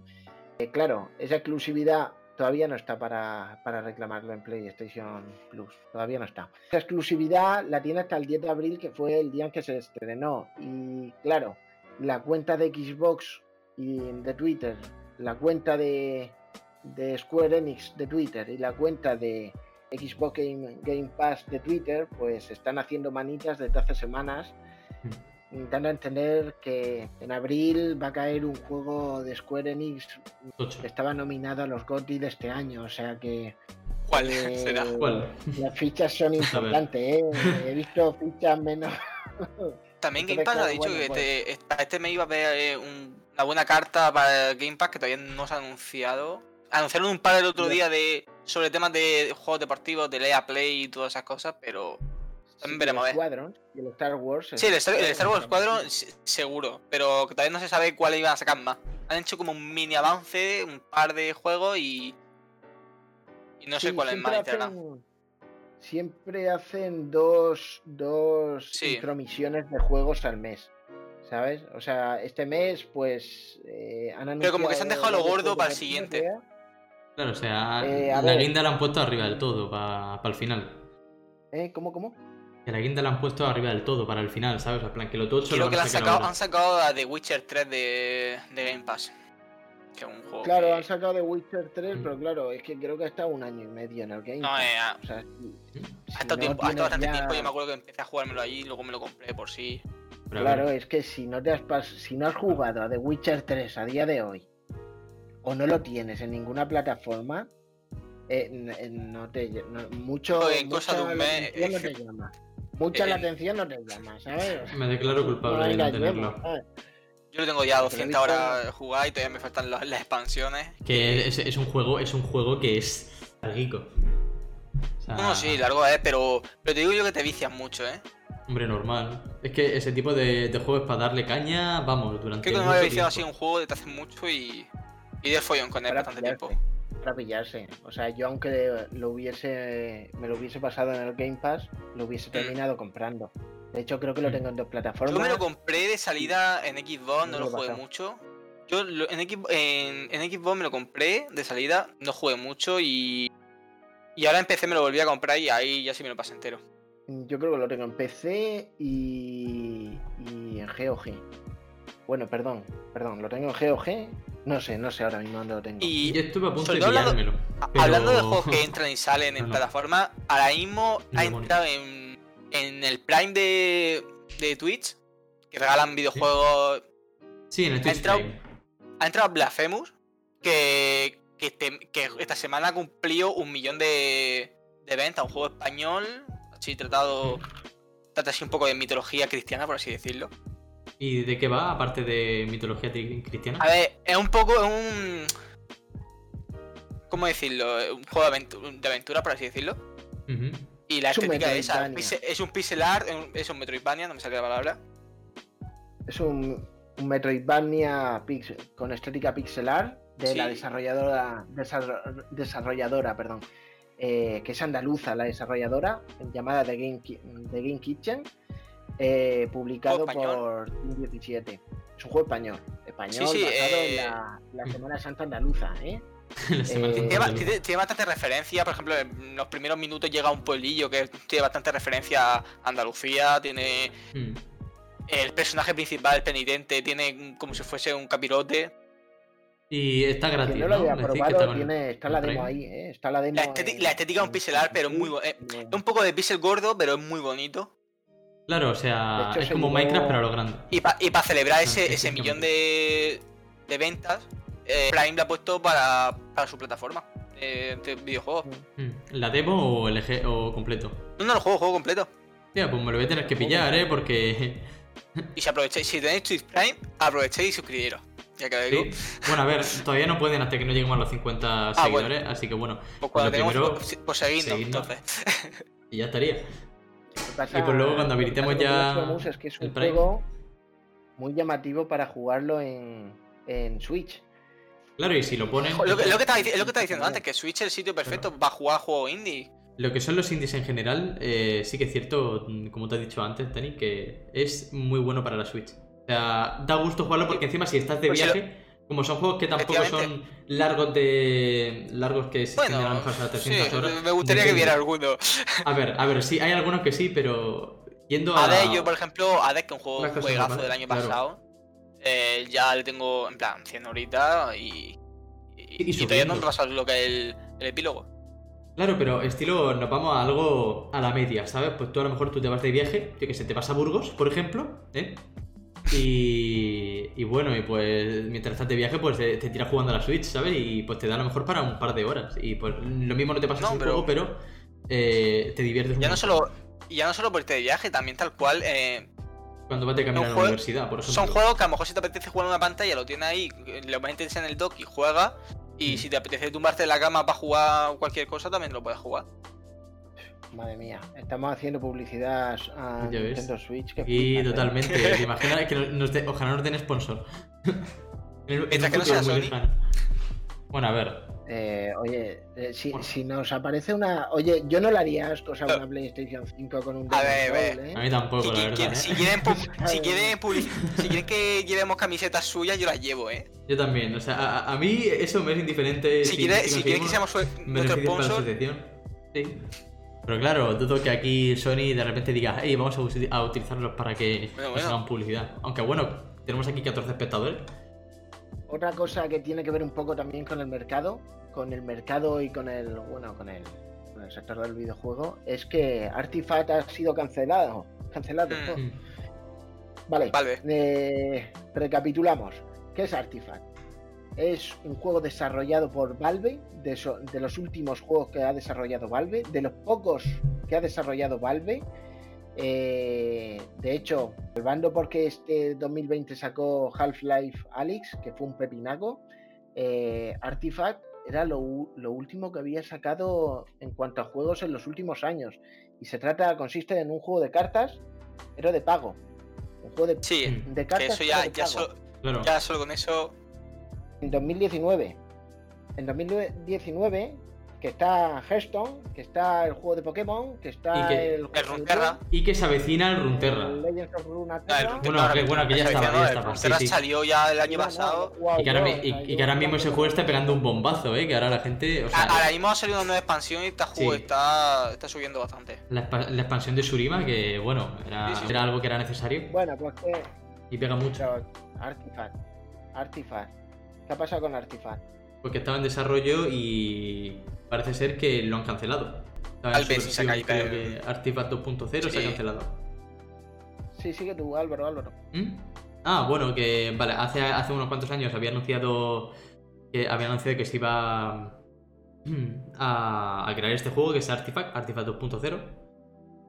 Eh, que era un juego de cartas de. Pues no sé de qué, no, tengo ni idea, ¿vale? Pero, pero vamos, el caso es que estaba a mitad de desarrollo. Se tenía, ¿para, dónde se, ¿Para cuándo se tenía planteado que iba a salir? sí, es un juego de cartas, sobre todo el Dota 2, creo que era. Sí. Es verdad, cierto, era del Dota 2. Vale, ahora sí, he hecho memoria. Recuerdo que un compañero mío lo estaba jugando a la beta o a la demo. Sí, pero sobre todo, es que a ver, sobre todo el principal fallo es eso, de que sea de pago. Claro, o sea, teniendo juegos como Legends of Runeterra o Hearthstone, ¿sabes? A ver, que lo único que paga. Por ejemplo, del The Witcher. The Witcher también tiene su propio juego de cartas que también está bastante interesante. El Gwen. Y también tiene un juego. Tiene un juego single player de, de Gwen que es el. Thronebreaker. El Thronebreaker, efectivamente. Lo tengo por ahí en la biblioteca, pero siempre me pasa que me compro un montón de juegos y luego ni los juego. Y tiene muy buenas críticas. Pues total, sí, se sí, pasa al modelo free to play. Sí. El Artifact eh, se pasa al modelo free to play. Mm, no queda otra. Hmm. Eh, ya está. Y con eso, eh, lo siguiente es. Oye, ¿para no tirar la basura todo el la cámara, por sí? que le quedan 20 segundos. ¿Qué, va a, ¿Qué va a decir, Chema? ¿Iba a decir un nuevo tema o hmm. algo? Eh, sí, eh, Elden Ring. Sí, la filtración. Hablando de filtraciones de antes. Bueno, pues ¿qué es el... un momento, vamos a poner en contexto. Elden Ring es uno, es el último juego de Front Software que lo está desarrollando, lo está desarrollando Front Software de la mano de Hidetaka Miyazaki, el creador de Dark Souls, y eh, George R. Martin, el creador de Canción de Hielo y Fuego, que a su vez fue la adaptación de Juego de Tronos. ¿Vale? Claro, se han juntado estos dos y van a sacar un juego de, de, matarte, ¿vale? O sea, un Dark Souls, pero. Alguien expertos en matarte, pues han dado la mano y han dicho, pues venga, vamos a hacer ahora un juego. Claro, el problema es que eh, el otro lastre que traía George R. R. Martin no era el hecho de matar a su personaje, sino la lentitud con que va sacando sus novelas. Y espero que eso no se haya, no haya contagiado al equipo de desarrollo de Front Software para este Elden Ring.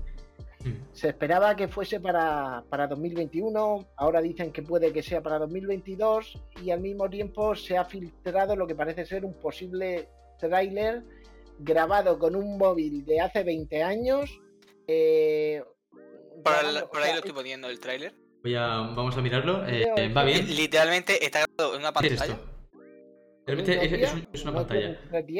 El, Samsung, Galaxy eh, que todos tenemos cuando tenemos 12 años, pues está grabado con esta Está grabado con, un móvil de hace 20 años. Y dices, pero si te, era más fácil pasarlo de cualquier otra manera que de la manera que lo has pasado. Hay filtraciones, bueno, el vídeo al menos no, no es que sean 3 segundos. Se muestra bastante del trailer. 30. Son 30 sí, se, nota un poco, un poco pochete, ¿no? Parece estilo... Pero no sé. No sé si es la filtración o no. Claro, es que aquí eh, ves y tú dices. Es muy largo, no sé que sea, si se filtre tanto. Bueno, es que puede directamente haberse filtrado el trailer y directamente ya está. En fin.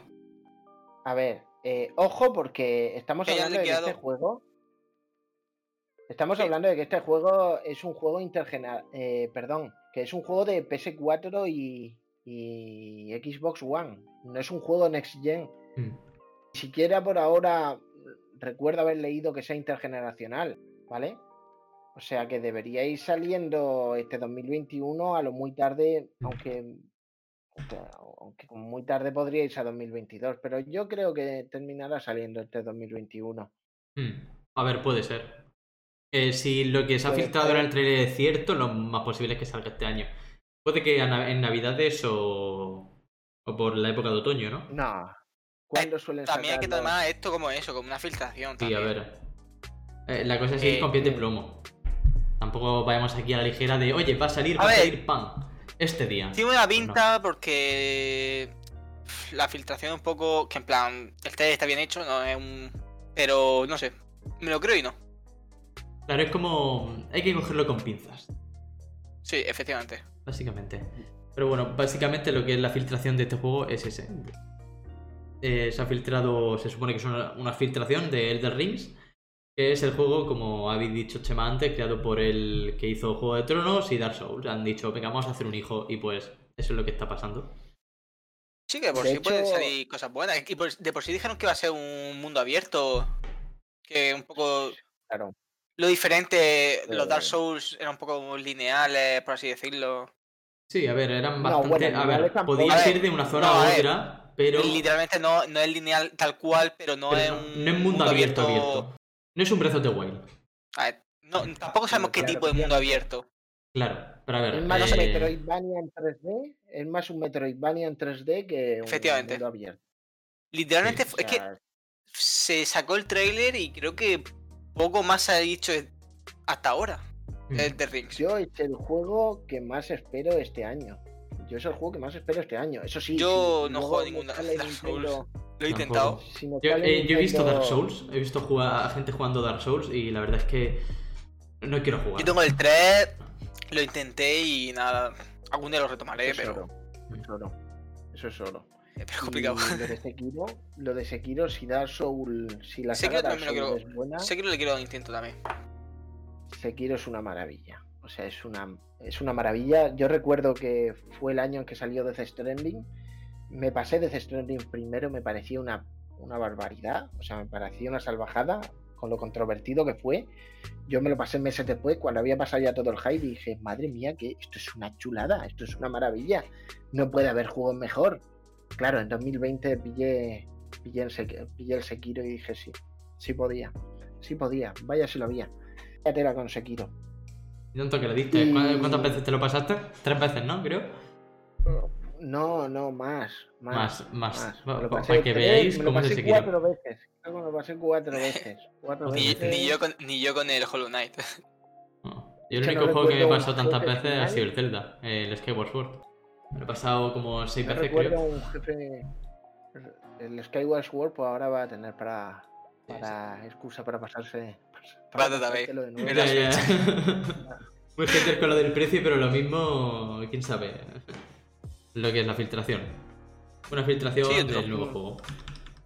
Y bueno, ¿qué más tenemos para hablar? ¿Cuánto tiempo llevamos ya de directo? Eh, hablando de juegos, también esto, esta semana que se ha anunciado el, Alien, que me había dicho Chema que le interesaba hablar sobre también el Alien. Llevamos ya ah, una hora de muy rápido. A ver, eh, lo de Alien. Eh, parece, bueno, han sacado, ya se ha publicado un, un, un tráiler de Aliens. No sé cómo, cuál era el subtítulo. Pero vamos, pinta muy chulo. Pinta. Alien Fireteam. Fireteam, perdón. ¿Pero parecido a Isolation? ¿O.? Eh, no, no, no. Todo, todo lo contrario. Ah, mate de pegarse de palos.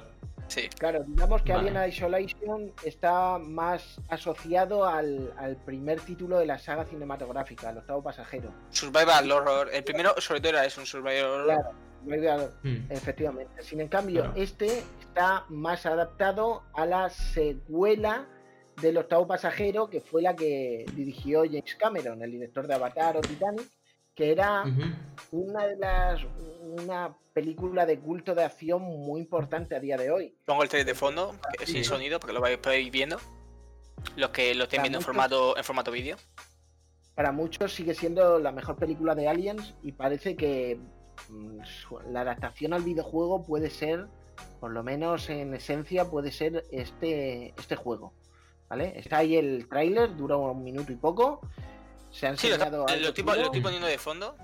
Sí, sí, lo estamos viendo. O sea, se puede retransmitir pantalla. Lo que no sé si en la, la cámara.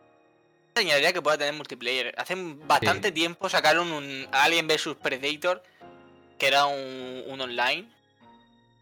Nah, han sacado el único juego de Alien en 3D que yo recuerde haber probado que me haya, que me haya gustado es el Isolation. Sí, mm. el, que te digo yo que era multiplayer no era muy bueno tampoco, pero que no me extrañaría un modo así multiplayer o cooperativo en este juego. Hmm. Bueno, la verdad es que estaría muy bien. Sale para, para verano este año ya, directamente. ¿Sí? Pero bueno, chicos, ya sabéis, este no podéis conseguir este videojuego. Ah, interesante. De momento no hay mucho. Para esta fecha no suele haber muchos anuncios de videojuegos. Hmm. Bueno, a ver, eh, los anuncios de videojuegos ya lo tuvimos hace un par de semanas, hace unas cuantas semanas, estilo enero, febrero. Con el tema del Nintendo Direct, el. Sí, pero a ver, Nintendo Direct cada X meses lo van haciendo. Hmm. Pero lo que son anuncios interesantes siempre se suelen ir para, para octubre, noviembre. Sí, para la época más o menos del E3 también, junio, julio. Sí. Por ahí. ah, claro, ahí cuando se anuncia. Claro, ahí es cuando se anuncia lo tocho. Pero que, anunciar un videojuego ahora para este verano, normalmente poco, poco juego. Y este tiene mm. más pinta. Habrá que ver cómo, sale luego. Bueno, a ver, si lo, si lo hacen en modo. No sé si será free to play o no. No creo. no creo, no creo, claramente no creo. Pero si lo hacen en plan como si fuera un. Call of Duty Zombie. Eh, Yo creo que puede sacar bastante. Puede, puede que saquen. Eh, puede que saquen un modo. Sí. Sí, o sea, a ver, eh, ese, es que ese tipo de. no, tampoco. De juego tiene mucho juego. Vaya, vaya. ese tipo de juego tiene mucho juego. Para 2021. Pero bueno, eh, que sí, que se pueden hacer muchísimas cosas con ese formato. ¿Es del mismo estudio, creo, de que el Isolation? Hombre, si fuera del mismo estudio eh, estaría bastante Creative, Creative Assembly no es. Creative Assembly creo que pertenece a Sega y no es. Ojalá. Creative Assembly es, son los que se dedican a hacer la saga de Total War, que hicieron ese Alien Isolation. Pero no, no es el caso. Ojalá. Eh, ¿Se me oye? Sí, sí, perfectamente. Vale. Eh, tenemos aquí un par de cosas más de juegos. Aquí tenemos que Valheim, el juego este de supervivencia. Sí, que, ha triunfado bastante en streaming, en Twitch y ha, conseguido no sé cuántas ventas. Pues llega a casi 6 millones de, ventas en Early Access. En Early Access. En Early Access solo, lleva solo, lleva un mes, ¿eh? Solo lleva creo que un poco más de un mes desde que salió a la venta en Steam solo. Creo que solo en Steam, a ver si me voy a equivocar. Y eh, nada, es un juego de supervivencia tipo Rush pero creo que los servidores solo pueden jugar hasta 8 personas, ¿sí? Creo que sea hasta 8 personas, no, es, no son tan... No puede aparecer tanta gente como en, como en RAS, pero claro, eh, tiene su historia, tiene una especie de campaña por lo que, por lo que he visto. ¿De qué, sobre qué va Valheim? Parece como si fuera de, de vikingos así, puede ser, estilo sí, la piedra al aire. Va bien, entonces... Creo que, creo que sí, ¿no? por, lo poco, que he visto era un. Sí, un survival de, de mm, Oye, pues. Pues tiene buena pinta. Si, si está en el IAC, si mucha gente lo juega, eh, es por algo, ¿no? Es porque tiene que ser bueno, obviamente. que las ventas le puede ayudar bastante al tema del desarrollo del juego, claro, o sea, que saquen cosas mejores. Estamos hablando de un early access, o sea que todavía el juego no está completo. Vamos, hay, bastantes empresas que se aprovechan del, nombre early access, pero coño, que te dicen que eso lleva un mes de, mm. de, de su publicación. Sí, lleva un mes, eh, como te has dicho, de su publicación, de desarrollo. Bueno, desarrollo no creo. Eso no creo que tarde tampoco. Eh, pues si se puede. Si con todo lo que han recaudado pueden mejorar el juego mucho más, estamos hablando de un bombazo. No, a ver, también un juego que tenemos en cuenta que es un. Ya lo es. No, sí, pero más todavía. Estamos hablando de un juego que también es un poco estos típicos que triunfan en Twitch, que a lo mejor un mes tiene el boom, el boom y a los dos meses nadie se acuerda. Tanto como nadie se acuerda, no, pero me refiero a que. Pero que baja muy rápido. Sí, y no creo que esta sea mucho la excepción. Lo bueno que eso, que como están en el IACES, pueden, sacar, pueden ir sacando actualizaciones y haciendo que vuelva la gente a retomarlo. Bueno, y de, de Valheim pasamos a Assassin's Creed. Eh, eh, este una noticia, bueno, una filtración. Que hay una cosa también que, que, como hemos dicho antes. Sí, pero este las filtraciones de, las filtraciones de Assassin's Creed. Creo que es De por sí son bastante creíbles. Sí, que, me acuerdo que se filtró. Contextualiza, contextualiza. Efectivamente, eh, eh, hace. Bueno, cuando sacaron el Assassin's Creed Origin, se filtró literalmente dos años antes. Mm, y ya no solo que iba a salir, sino imágenes del Assassin's Creed de, Egipto, la, estética, todo. Que va a ser un, mundo abierto de más rolero, por así decirlo. Ya no, ya no estamos Witcher, por así decirlo. Eh, literalmente se parece bastante al, a la jugabilidad del The Witcher con su más y un menos. Mm. Pero que, el cambio el cambio de forma que hicieron de los Assassin's Creed que sacaron el Syndicate en ese año mm. que se filtró que iba, que iba a sacar el, el Origin, se, sabía dos años antes. Y no me, y no me extrañaría que, que este Assassin's Creed se va. El que se haya dicho que iba a ser sobre. Sobre la época, me, me haya dicho el tema de Japón. Edo, Edo. La época de Edo. Medievo Japón. La época medieval en Japón. Que se va viviendo bastante. Samuráis, katanas, vamos, lo, lo, que un otaku ama. Yo desde, Vamos. desde la época de Assassin's Creed el, Revelation me acuerdo que la gente no paraba de decir que uno Japón, uno Japón, uno Japón. Sí, se basa, por lo que según ha salido en la filtración, se va a llamar Assassin's Creed Warriors, va a salir en 2022, va a ser exclusivamente de Next Gen, o sea, para PS5 y Xbox Series, S y X, y va a estar ambientado en la era Edo, del Japón feudal. Con lo cual pinta genial. Pinta genial por tres cosas que os he dicho antes. Mm. Una, por el hecho de, la, de, la, de, la, era. De la era, bastante, ya de por sí es bastante interesante el tema de la estética y que pueden meter bastante, bastante cosas interesantes. Claro, o sea, estamos hablando de una estética que es una estética, la estética japonesa, ¿vale? De esta que todo el mundo ama porque a todo el mundo le gusta, bueno, a casi todo el mundo le gusta ese tipo de estética, a la asiática. Y también estamos hablando de que siendo en una época medieval y siendo Assassin's Creed a Japón, pues bueno, eso yo creo que va a ser un juego muy bueno. Hace poco salió Ghost of Tsushima, antes salió Sekiro, eh, antes salió Nioh y ahora... Ghost of Tsushima, la estética de por sí, ya solo se... Con la estética y todo se llevó ya, casi se va el... Bueno, lo nominaron para el GOTI. Claro, o sea que sí que tenerlo muy en cuenta. El arte japonés es bellísimo y... y como no, de por sí el juego, el juego, si lo veis, los efectos y pero Chema, aparte, aparte de ese punto que habías dicho, iba a decir alguno más.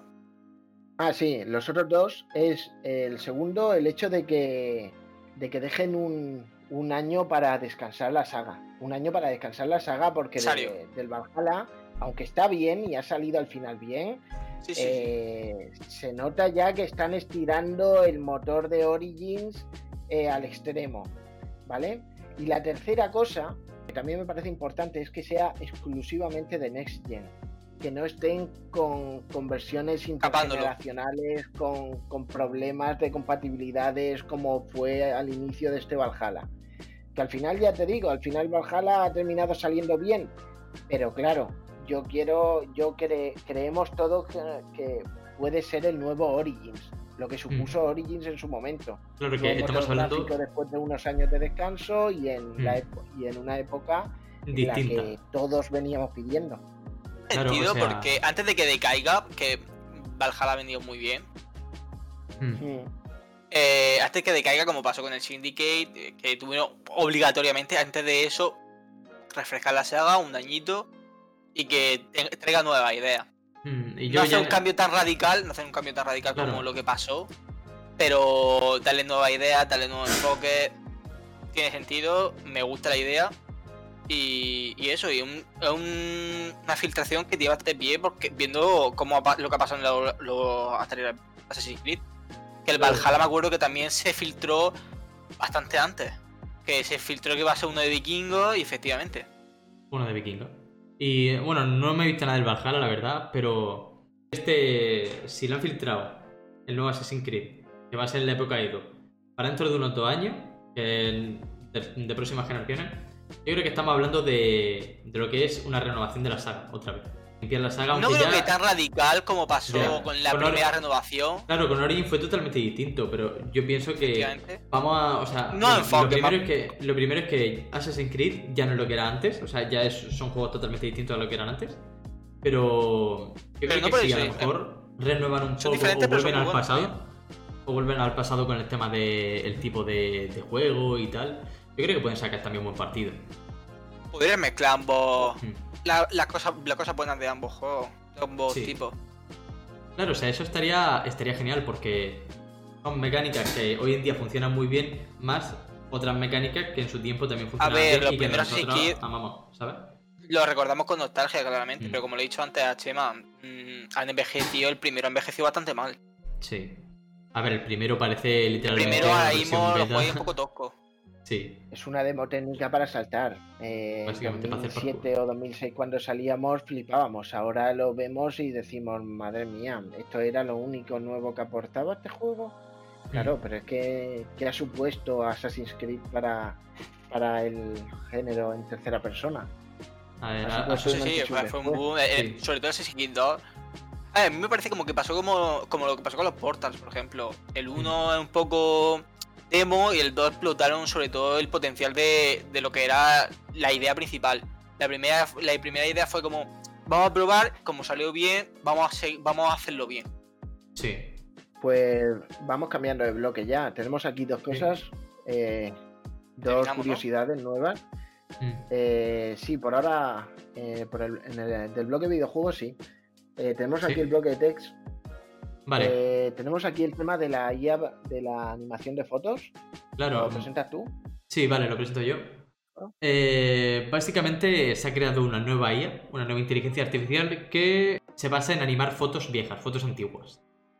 ¿Qué es esto? Pues esto básicamente es una noticia bastante importante, sobre todo para lo que es la tecnología en general, porque estamos hablando de fotos, a lo mejor de hace un montonazo de años, o sea, de...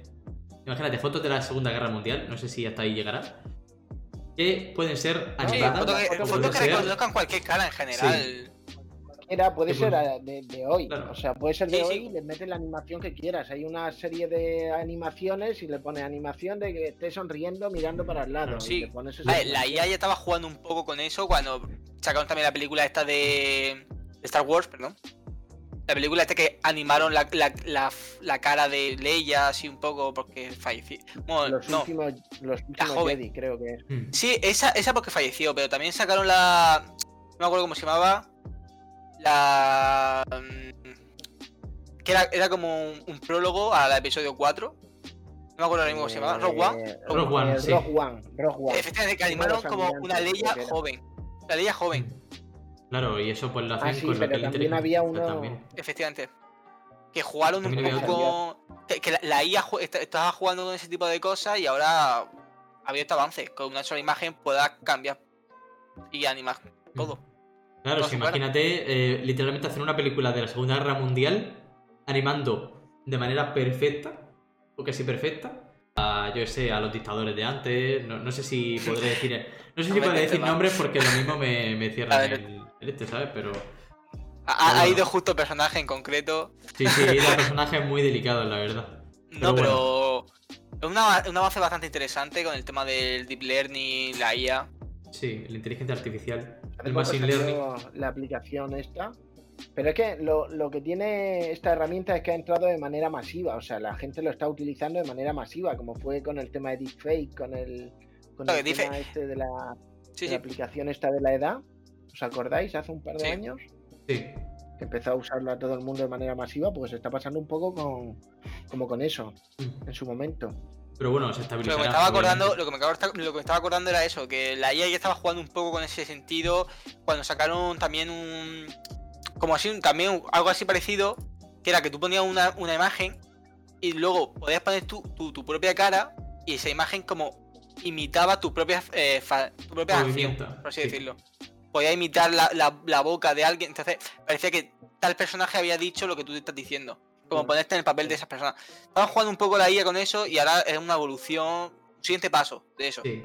O sea, un, pequeño paso para, para la IA, un gran paso para un input, Le ponías un input que era una imagen de, alguien tal cual y luego el output pues te salía con, con la animación que tú le hayas querido hacer. Y lo hacía bastante bien. Tenemos aquí otro punto, que es que Microsoft acaba de anunciar lo que se llama Mm, ha sacado un tráiler de una cosa, una herramienta que se llama Microsoft Mesh, que funciona, es, parece una, un híbrido entre las HoloLens y las Oculus, oh. eh, para, por lo que se ve, por lo que se mm, ve en el tráiler, se deduce en el tráiler que he visto, porque es lo único que he visto, eh, es para eh, emular el, los las colaboraciones sociales. Claro, reuniones, colaboraciones de eh, trabajo. Quedadas para tomar un café. Vamos, que eso si lo hacen bien, esperemos que lo hagan bien en Microsoft al fin y al cabo. Eh, puede suponer también un antes y un después. A, la cabeza. a ver, tampoco es plan de, estar todo el rato con un. Sería como un VR chat. Claro. Pero, más de ofimática, por así decirlo. Sí. Más ligero, mucho más ligero. más cómodo, mm. que sin cables, el hecho de que te lo puedas levantar y puedas estar haciendo cualquier tarea doméstica, o sea, te puedas levantar el, visor. Claro, o sea, al fin y al cabo, literalmente tú puedes decir, me voy a tomar un café y de mientras estar hablando con tu jefe.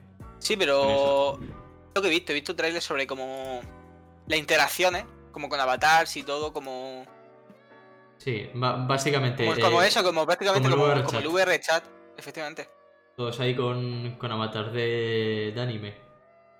Pero... Uno con un avatar de un Transformer. Tampoco. Se supone que es más tema de empresa. bueno, a ver. Si, una, si es tema de empresa, obviamente estamos hablando de una cosa mucho más seria. No, en los días que estamos viviendo hoy, del tema COVID, teletrabajo y todo, una, una apuesta bastante fuerte de Microsoft. Sí, claro. Que eso se normalidad. Claro, o sea, es algo. otro melón. Apartemos ya el melón. otro bloque ya. Sí, abrimos ya otro melón. Eh, tocamos ya el último melón, el de, el de cine y series.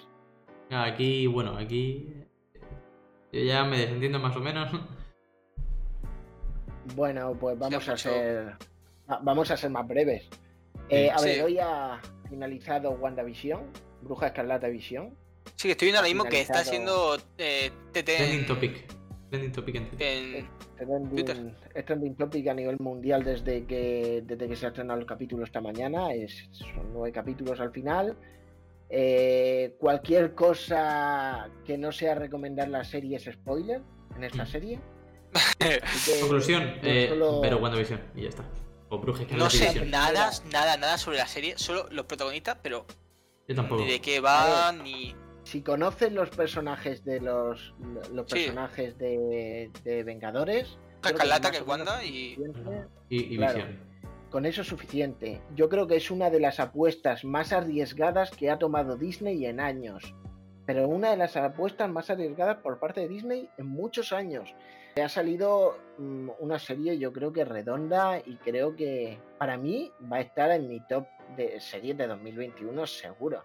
Seguro. No se sabe si tendrá segunda temporada, si será miniserie, no se sabe, no se sabe más. No se sabe más. Pero ha terminado por todo lo alto. Empezó de una manera muy rara. es que he visto los trailers y son muy raros. Muy raros. Bueno, conclusión, que ha sido un pelotazo. Disney lo conoce poco.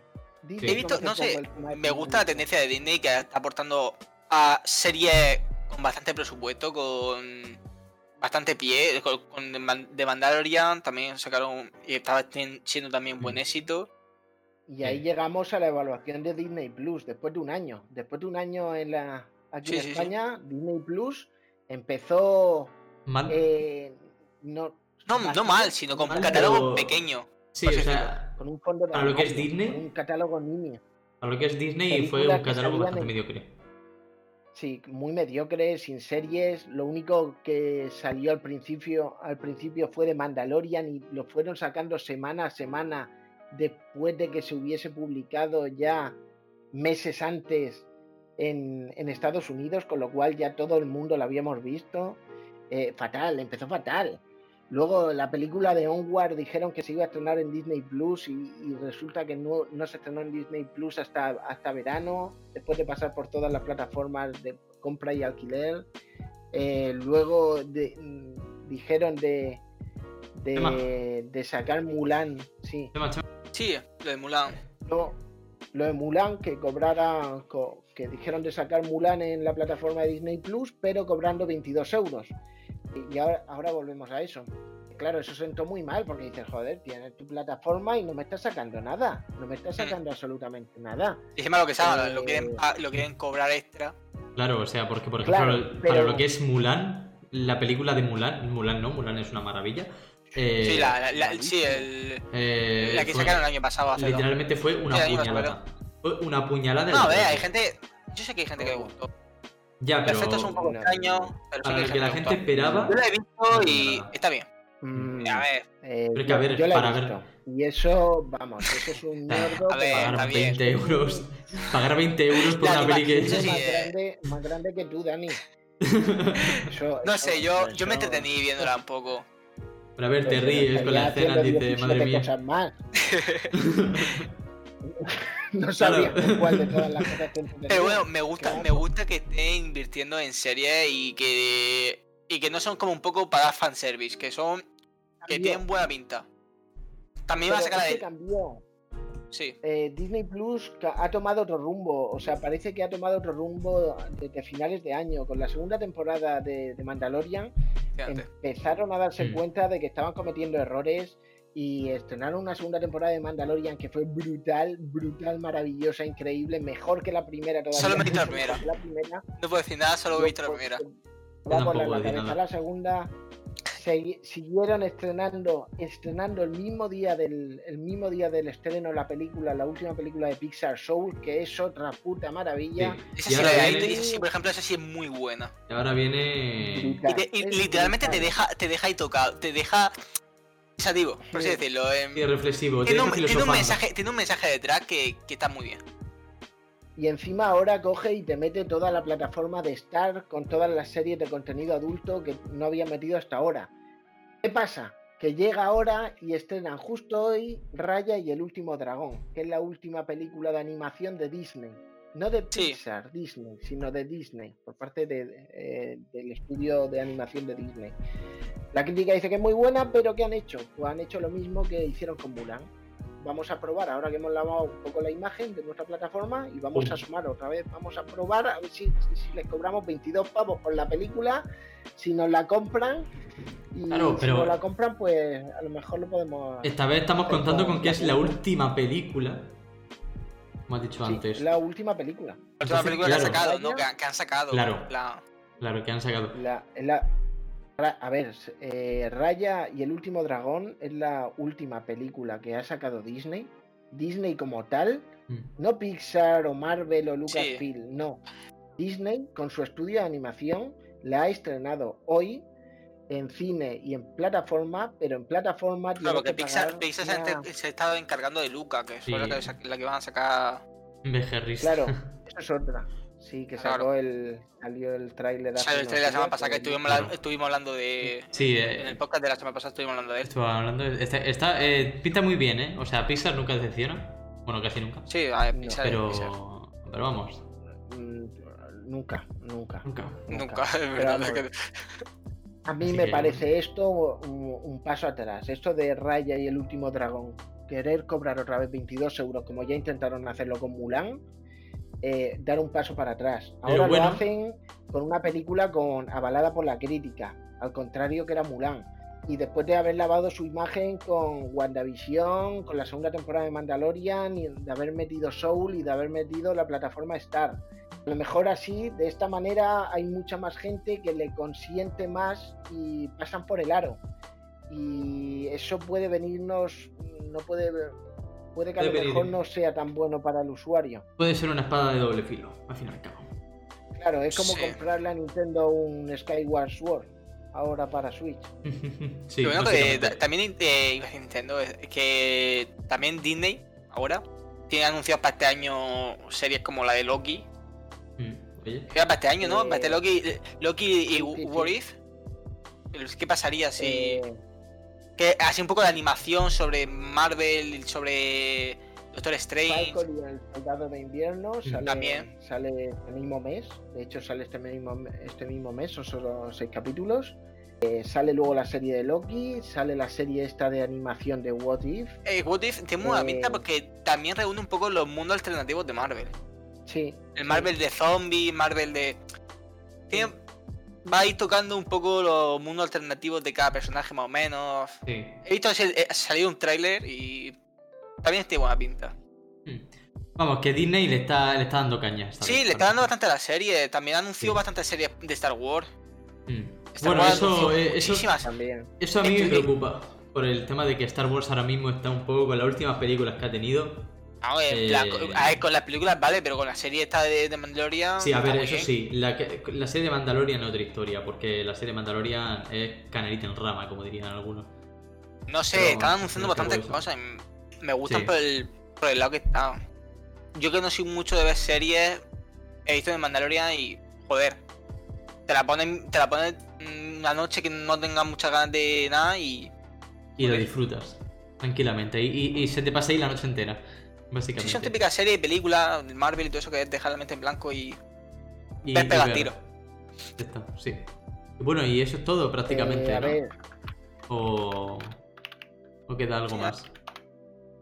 Eh, quedaba una cosilla más. Ah, es que lo mismo no podemos hacer directo para el, para el siguiente. A ver, el día 18 se estrena la Zack Snyder Justice League. Sí. ¿Qué es? Pues la Liga de la Justicia de Zack Snyder. Recordemos que en 2017 se, se estrenó eh, la Liga de la Justicia. Fue un, un, desastre esa película. El director era Josh Whedon, que era el que. Hubo bastante caos con el tema de los directores y eso, ¿no? Hmm. Creo que pasó. Eh, hubo bastante hubo bastante follón con el tema de esa Fue algo así. Lo, lo explico rápido. La dirigió Josh Whedon, que, venía de dirigir Los Vengadores, pero claro, eh, estaba, estaba preparándola, eh, dirigiéndola hasta entonces Zack Snyder, pero parece ser que creo que tuvo eh, un problemas, problemas familiares gordos, creo que se le murió la hija, tuvo que emplazar una serie de tareas y claro, llamaron a Josh Whedon y, sin que a Zack Snyder le dijese mucho, dijeron sacamos esto como esté y ya está. Y claro, hasta el punto de que he leído entrevistas de que la, la, esposa de Zack Snyder, el propio Christopher Nolan, que era productor de la película, le dijeron no la veas, no la veas. Y Zack Snyder a día de hoy todavía no ha visto la Liga de la Justicia 2017. Claro, ahora eh, van a sacar la después de una, una presión brutal por parte del, de los fans de todo lo que se había dicho y todo lo que se había recordado. Sí, porque luego sacaron Aquaman y Aquaman. Aquaman fue, fue buena. Fue, que recuerdo yo que las críticas fueron bastante buenas. Sí. A mí me gustó, a mí me gustó bastante no tan buenas, pero en, en la audiencia fue buena. Eso, efectivamente, la mm. audiencia. Está bien. No estuvo mal la peli. Estaba interesante. Y, por ejemplo, Wonder Woman la primera que sacaron hace poco, estaba hace poco, hace un par de años. Pero claro, eh, estuvo bastante bien. La de la Liga de la Justicia de, Zack Snyder, pues los directivos por entonces de DC vieron que los Vengadores lo estaba petando y querían tener que tuviese un toque, un, tono más, más cómico, más cómico, que hiciesen las típicas gracias de Marvel y eso sentó, claro, el universo de DC está más caracterizado por esa frialdad, ¿no? Por esa oscuridad. Esa oscuridad mm. que se podía ver en el hombre de acero en Batman. Sí sí. en las películas es, lo que, es lo que me atrae en plan la, claro las películas de Batman eso es, un, es, un, superhéroe más adulto por así decirlo. Bueno sí. Sí por así decirlo en plan no es más serio más sí no es para niños no es Disney no son los Vengadores. Es más adulto. De hecho, eh, la, la, Liga de la Justicia de Zack Snyder creo que va a tener calificación R, ¿vale? R. Eh, va a seguir el estilo de, del Hombre de Acero. El Hombre de Acero y la Ultimate Edition de, de, Batman contra Superman, que por cierto, yo vi hace poco la Ultimate Edition de Batman contra Superman, eh, que tiene más de 30 minutos, más de 30 minutos de metraje que la que nos, la que nos pusieron en el, en, el lanzamiento, en la versión normal, y lo cambia todo, ¿eh? O sea, pasa de ser una película mm, para pasar la tarde a ser una película Yo he visto la versión original y un poco. La veré, la veré la, versión extendida. La, la, la versión Edition pasa a ser una película notable, ¿eh? Es bastante, bastante, bastante buena en comparación con la que nos, con la que nos pusieron. Se le notaba que le faltaba eso, le faltaba un poco más de drama, un poco. que parece que iban directamente a. Pasaban muchas cosas en lo que duraba la película en sí. Entonces, el hype para esta Zack Snyder Justice League está por las nubes. Se va a estrenar, recordemos, en, simultáneamente en cines y en la plataforma de HBO para todo el mundo, sin coste adicional, el 18 de marzo. O sea. de marzo para este mes. Eh, hay un hype, sí, está el hype por las nubes con esta Justice League de Zack Snyder y hasta el punto de que eh, se comenta por ahí de que puede que Zack Snyder la haya pensado para, para una trilogía, tipo El Señor de los Anillos, eh, con lo cual ya veremos, o sea, ya veremos. Eh, los directivos de DC son como son, ¿sabes? Sí. sí. Eh, hemos visto que aparece el Joker de, de, Jared Leto.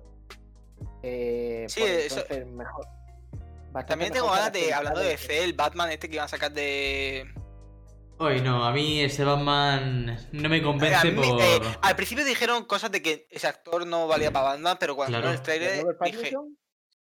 El Batman de Robert Pattinson lo a mí no me muy buena pinta. Y yo, ah, me acuerdo que día antes de que se lo sacaran el trailer. Sí, ¿Cómo decía? ¿Sima? Perdón. Que, que Robert Pattinson últimamente, últimamente ha hecho peliculones, ¿eh?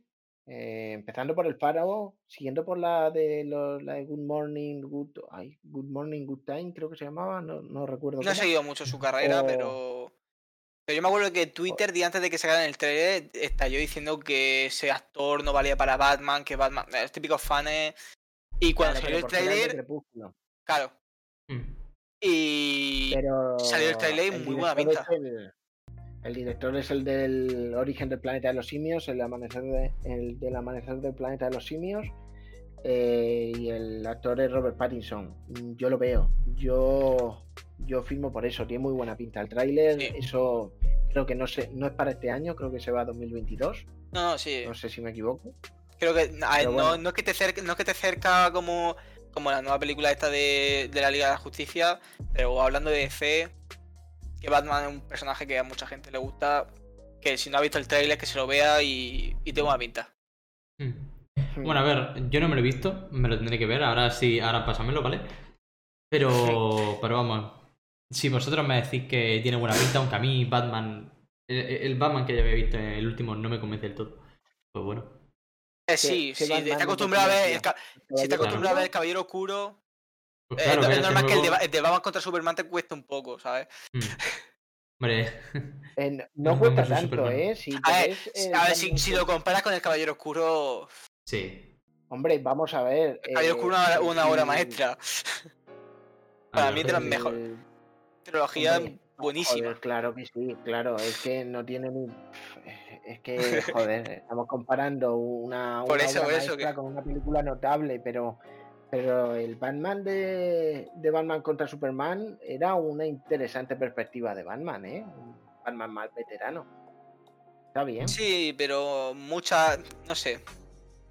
Eh, una cosa, antes de terminar, ¿qué os parece si hacemos una recomendación de película o serie que hayáis visto esta, esta semana? Eh, de película o serie. Yo, sé que llego un poco tarde, pero por ejemplo, eh, me estoy terminando Gamito de Dama que bastante interesante. Sí, está chula. Está muy guay. Era, un poco tarde porque se, se estrenó hace ya un tiempo, hace un par de meses, ¿no? Fue. Mm. Sí, por ahí. Creo que octubre o así.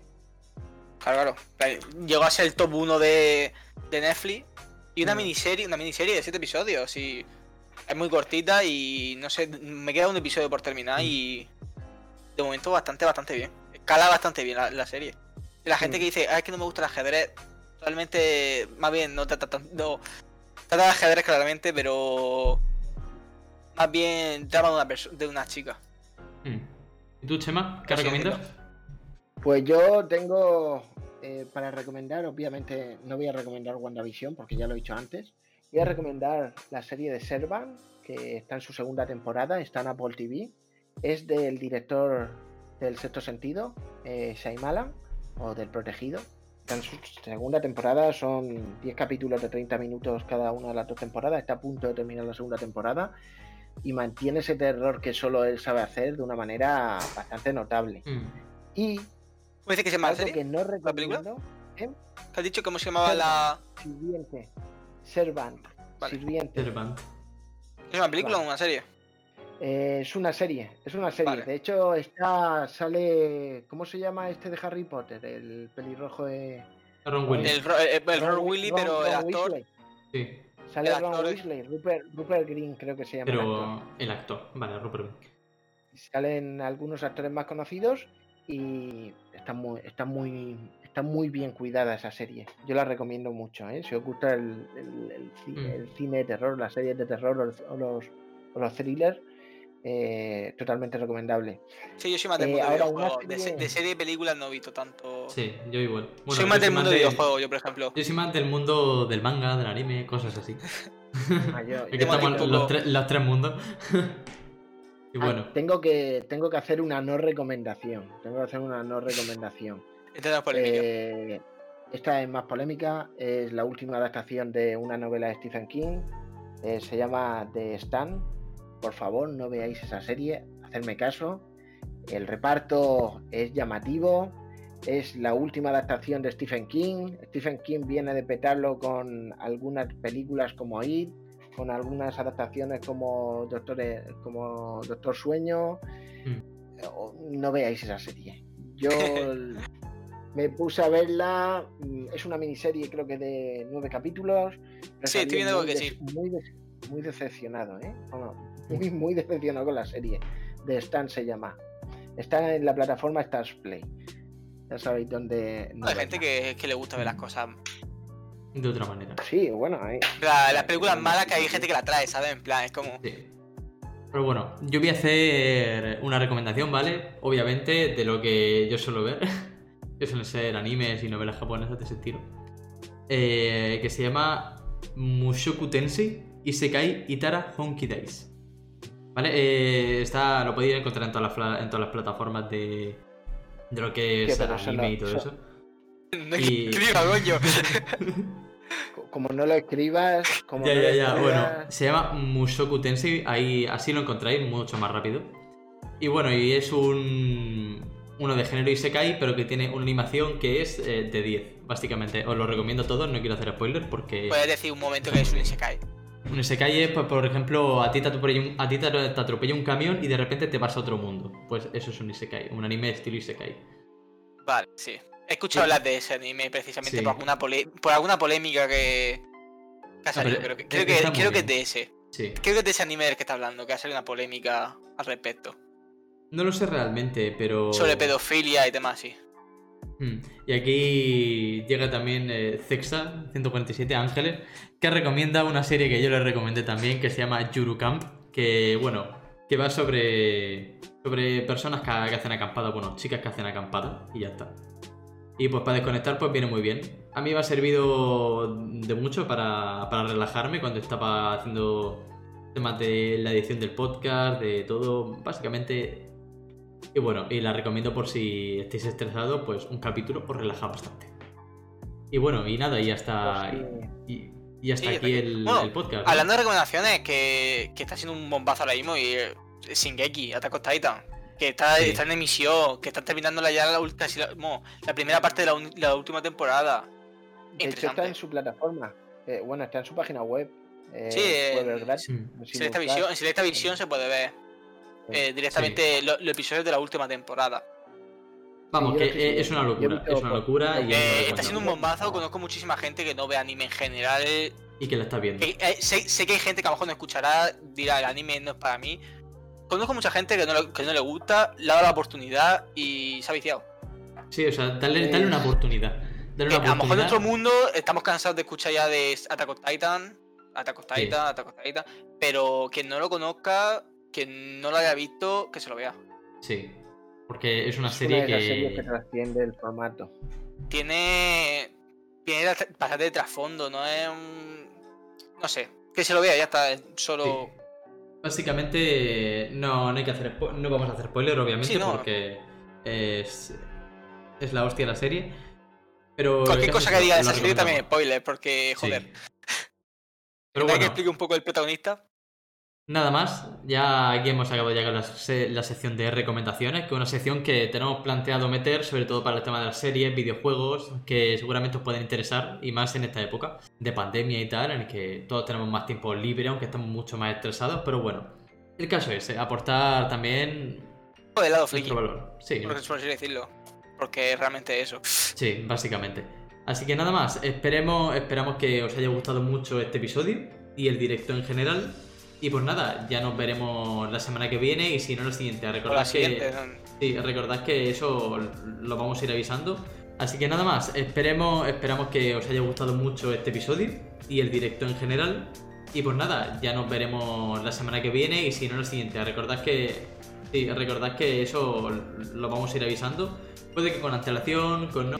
Nada, sabéis que podéis seguirnos en, en, en Twitter, en LinkedIn, en Facebook, en Instagram. En fin, eh, y en todas las plataformas de podcasting, como pueden ser Spotify, Apple Podcast, eh, Podcast, en iVoox, en YouTube también. Y nada más, esperemos que os haya servido de algo todo este directo, todo lo que hemos compartido aquí, que, que estéis informados sobre todo. Y nada más, nos vemos en el siguiente directo. Adiós.